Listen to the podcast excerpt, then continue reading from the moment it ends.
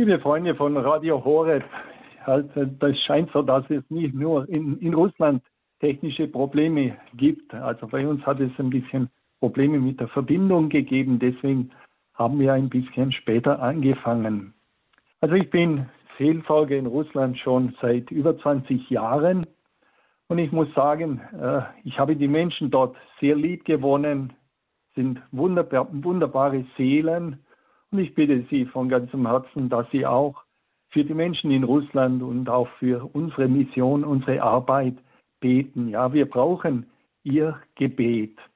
Ich wollte mit Ihnen heute so aus meiner äh, pastoralen Fa äh, Erfahrung etwas teilen. Ja, also ich habe in meiner Pfarrei eine äh, junge Familie, sind sehr liebe Leute, ich mag die sehr gerne.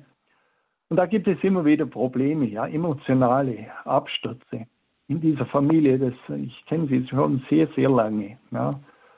Und äh, die Frau hat also immer wieder Depressionen und dann entlädt sich das in Attacken bis hin zu Selbstmordgedanken und, und alles Mögliche. Ja. Und äh, eigentlich unverständlich. Ja. Man fragt sich oft, ja, wie ist das möglich? Woher kommt denn das? Das kommt irgendwie unangemeldet, un, unverhofft und, und äh, ja, das ist was, was Dunkles, ja. Und man kann diese Dinge äh, nur verstehen, wenn man ein bisschen die Vorgeschichte kennt, ja. Also in diesem Falle, äh, die Frau hat also eine schreckliche Kindheit hinter sich. Der Vater hat geschlagen, die Mutter und auch äh, die Tochter, den, den Bruder. Und äh, sie, sie ist traumatisiert, ja. Und das wurde irgendwo runtergeschluckt, aber der Hass gegen den Vater ist einfach da gewesen, lange Zeit. Ja. Unaufgearbeitet, äh, nicht so bewusst, aber der hat das ganze Leben dann bestimmt, ja. Und, und hat das Ganze, die Lebensqualität versaut. Ja. Und äh, ich äh, als Seelsorger, als ich begonnen habe, habe ich gedacht, ja, man muss nur viel beten und dann geht es schon immer wieder Rosenkranz beten und, und so weiter. Ja, aber mit der Zeit habe ich gemerkt, also das reicht nicht. Einfach nur beten, das reicht nicht. Ja. Man muss dann noch zusätzlich etwas machen. Ja.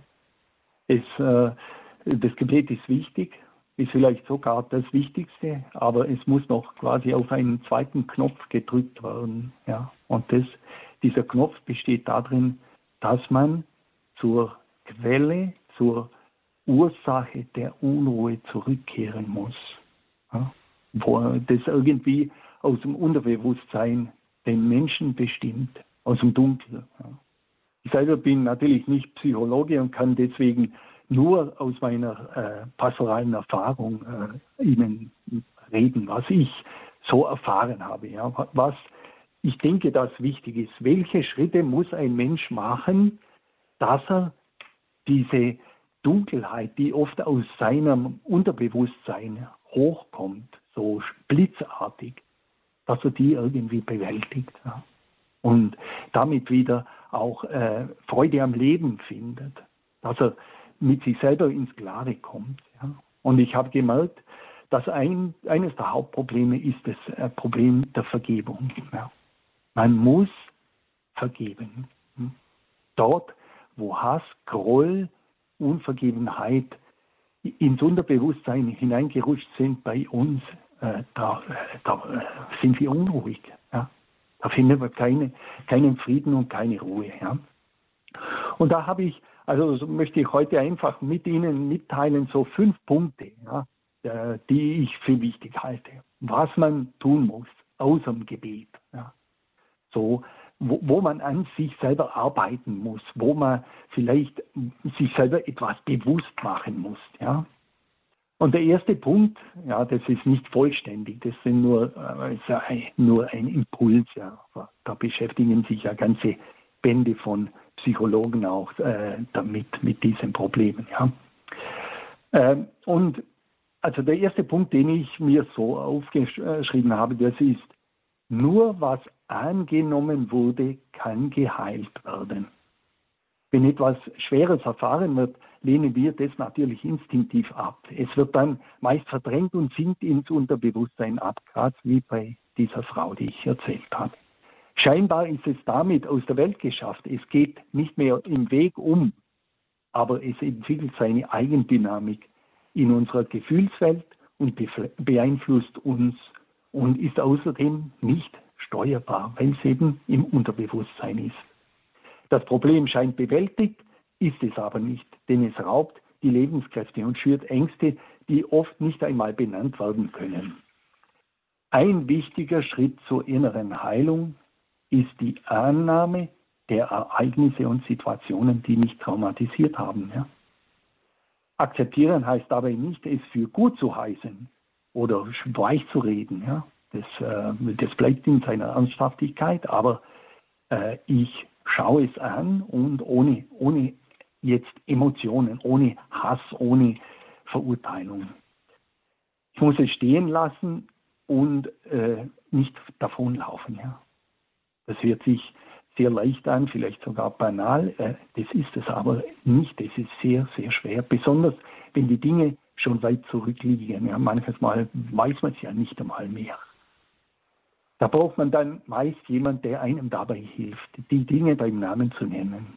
Ein Seelsorger muss daher gut zuhören können und im Gebet dann die Dinge vor Gott hintragen. Ja. Gott kann alle Wunden heilen. Das befreit uns jedoch nicht von der Pflicht, die erfahrenen Dinge anzunehmen. Innere Ablehnung blockiert die Heilung.